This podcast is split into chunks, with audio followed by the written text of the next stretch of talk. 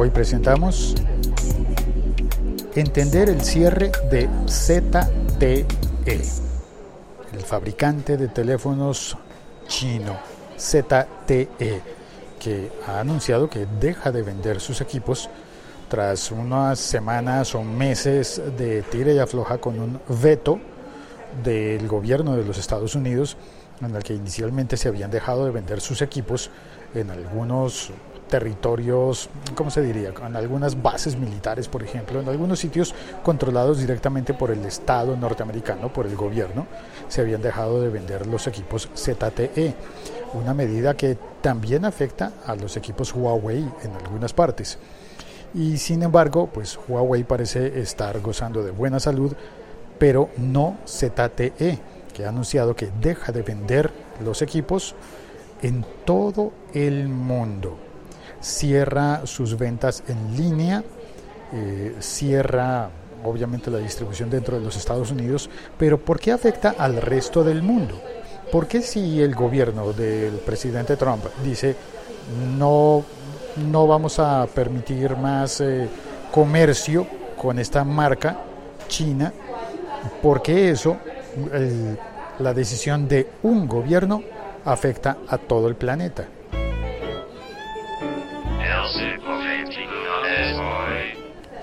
Soy Félix, arroba locutorco, haciendo un café episodio de nuevo. Desde hace mucho tiempo que no hacía episodios tomando café, pero hoy, eh, andando en la bicicleta, ha empezado a llover y decidí parar un poco, parar un rato en la bicicleta y entrar a un sitio donde hay una máquina muy bonita, Touch, Touch que se toca y donde se puede pedir eh, cafés.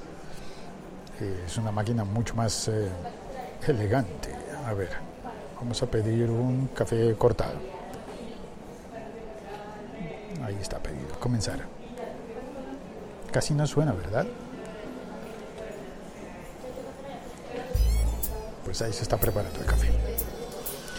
Bueno, he leído varias fuentes, numerosas fuentes de información sobre este caso de ZTE para intentar comprender qué es lo que está ocurriendo es un problema político, sí, es un veto que se origina, al parecer, según lo que yo he estado entendiendo, si tú lo comprendes mejor que yo, por favor, escribe comentarios abajo de este audio. Si lo estás oyendo en YouTube, pues hay una caja de comentarios. Si lo estás oyendo en Spreaker o en SoundCloud, pues encontrarás dónde dejar tus comentarios. Y si estás suscrito y lo recibes en una plataforma en la que no puedas eh, oír, escribir, texto, pues por favor comparte el episodio por Twitter añadiendo tu comentario. A ver si, si el conocimiento colectivo me ayuda a comprender lo que ocurre. Según entiendo, el gobierno de los Estados Unidos cree que puede haber algo de espionaje y algo peligroso en los teléfonos de ZTE. ¿Por qué? Porque ZTE ha estado comerciando, vendiendo sus equipos en dos territorios vedados para los Estados Unidos. Dos territorios conflictivos que son Irán y Corea del Norte.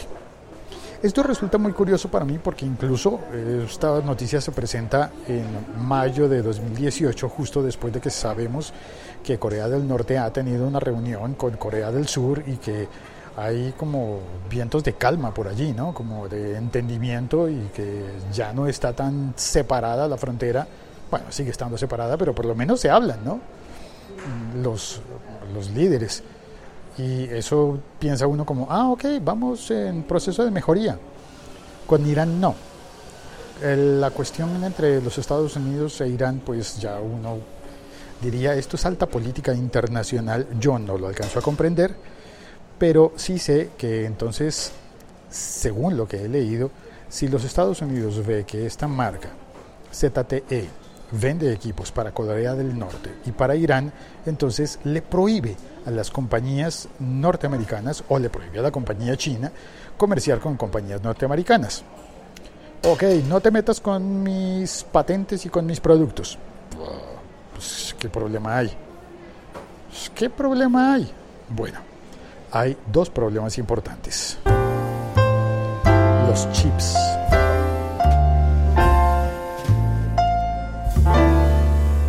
Los chips de Qualcomm para fabricar los teléfonos chinos de ZTE. Durante meses, según leí, ZTE estuvo buscando la opción de comprar los chips o las licencias para producir, para utilizar los chips con otro fabricante. Y sin embargo, el poder de Qualcomm, que es una compañía que digamos que el público general no conoce. Dice, ¿Qualcomm? ¿Eso qué es? No, no conozco. ¿Qué teléfonos son marca Qualcomm? Te sorprendería saber cuántas cosas hay a nuestro alrededor que tienen tecnología de Qualcomm.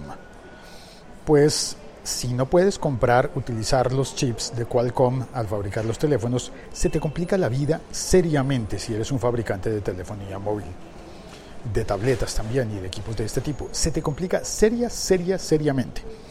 Pero además de eso, imaginemos que puedes eh, solventar juntando otros, otras licencias, otros, eh, otras marcas de chips, juntando fabricantes o incluso, incluso aprovechando el apoyo del gobierno chino para empezar a producir todo eso de manera local dentro de China. Y entonces dices, ah, pues eh, no puedo usar los de Qualcomm, pues utilizo unos chinos ya originales chinos.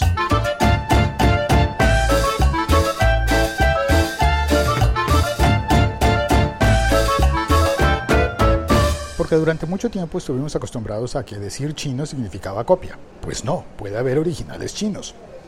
Entonces imaginemos que mm, el Estado chino logra su contraofensiva para apoyar a su empresa ZTE y posiblemente, quién sabe si si en el futuro haya que apoyar también a Huawei. Imaginemos que el Estado chino logra mm, solventar ese problema de los chips y suplir lo que no se pueda utilizar de Qualcomm mientras el gobierno de los Estados Unidos diga no te metas con mi Qualcomm. Imaginemos que logran solventar eso. ¿Qué pasa entonces con el sistema operativo? Ahora somos androides. ¿Cómo reemplazas a Android? Bueno, puedes generar uno nuevo, sí, pero entrar en el mercado con un sistema operativo nuevo sería tan, tan loco como, como pensar que BlackBerry podría seguir produciendo su sistema operativo o que Nokia siguiera operando con Symbian digamos la verdad del mercado. El mercado está dividido entre iOS y Android. Incluso declinó en el falleció en el camino el Windows Phone, la versión de Windows. Y claro, podría haber otros sistemas operativos, pero el mercado es el mercado y la gente quiere iOS o Android. Y Android pues hace parte de la compañía Alphabet, propietaria también de Google. Y entonces, ¿qué es lo que ocurre con eso? Mm, ¿Se puede fabricar teléfonos y ponerles Android sin necesidad de pedirle permiso a Google? Según tengo entendido, sí. Sí, podrías hacer teléfonos con Android sin necesidad de pedirle permiso a Google, utilizando el código abierto. Pero hay un gran cuello de botella, y es que podrías utilizar el sistema operativo Android, una versión ligera, supongo, pero en esa versión de Android no podrías tener acceso a la Play Store. Tendrías un Android sin aplicaciones. ¿De qué nos sirve un Android sin aplicaciones? O sin las aplicaciones básicas de Google. Imaginémonos que ZTE logra hacer un teléfono eh, Android, bueno, uno nuevo, porque además no puede vender los que ya están en el mercado, o bueno, en el mercado no, los que ya están vendidos, vendidos se quedaron. Si ya tienes un ZTE, pues Declárate vencedor.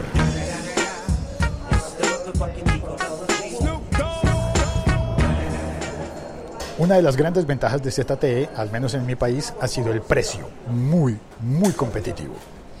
Un muy buen precio para obtener equipos para quien no tiene el poder adquisitivo, para quien no quiere gastarle tanto dinero a un teléfono móvil como los coreanos o los eh, fabricados en China, pero de marca de los Estados Unidos Pero bueno, puedes pagar mucho menos por un ZTE y obtener un equipo bastante decente.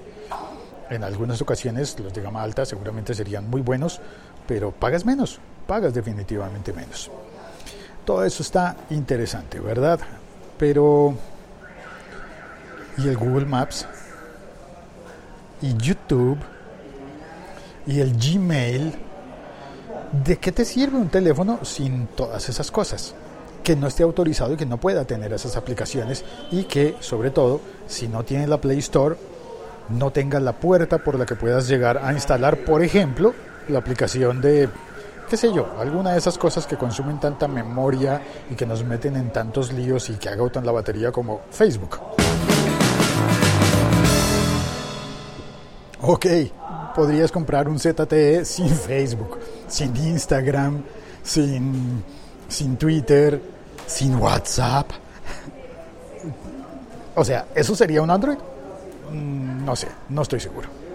Bueno, en esta historia de ZTE cerrando operaciones, al menos provisionalmente, porque no tenemos una comunicación oficial que nos permita saber si es que esto es definitivo o si es mientras negocian una salida concertada o qué será.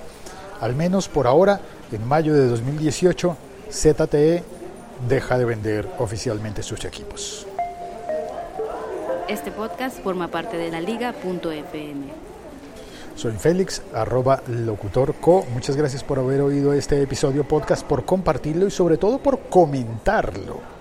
A ver si me ayudas a entender, me ayudas a caer en cuenta de los errores que he cometido en esta breve narración, si voy bien encaminado, si estoy entendiendo o definitivamente estoy muy perdido o si hay algunas opciones que puedan existir por allí en el panorama y que todavía no hayamos visto. Un saludo y un abrazo a todas las personas que trabajan para ZTE directa o indirectamente. A todos los comerciantes que venden equipos de ZTE y que se están preguntando, ¿y ahora yo qué hago? Chao. Cuelgo.